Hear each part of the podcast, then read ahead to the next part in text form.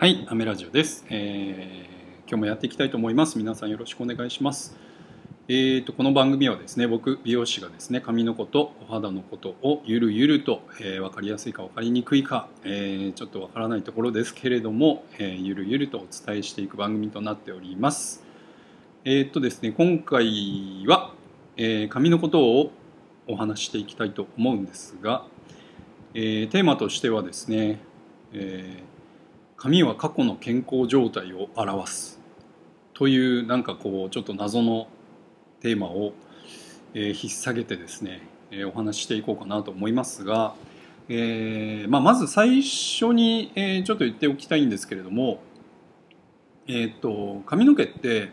えー、今の状態ってどうですか？皆さん。満足していますか、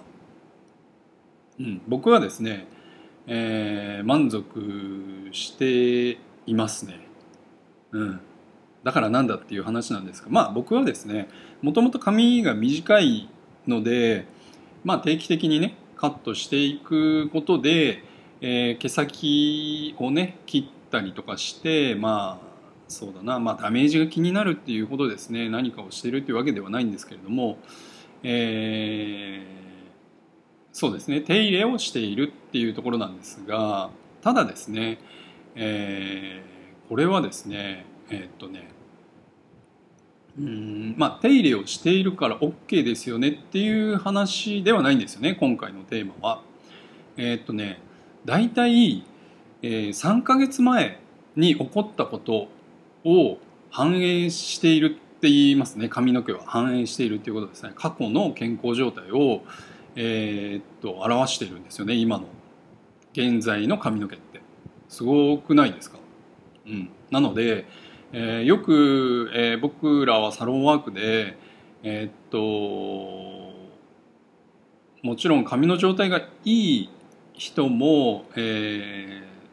お相手させていただくんですけれどもお悩みを抱えてる方って結構多いんですよね。で女性の方でも、えー、そうだな。髪の毛が少し抜けてきちゃったとか、えーまあ、円形脱毛症円形脱毛、えーまあ、毛が抜けてきちゃったとかね、えー、そういう方ももちろん、えーと、お相手させていただくんですけれども、えー、これはですねなんかこうお話を聞くと、え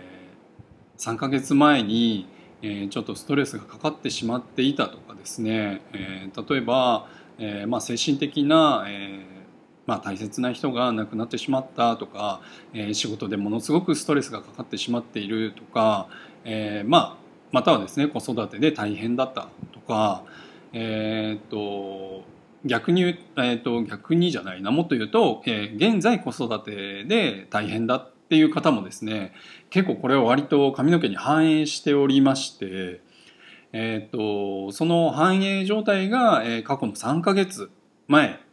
を遡ると何、えー、かあったかなっていうふうに、えー、考えていただくと髪の毛の状態っていうのが割とこう反映されているっていうふうに言われてるんですよね。えー、なので、えー、自分の健康状態をですね表すバロメーターの一つでもあるっていうことを、えー、今回お伝えしたいしていきたいんですけれども、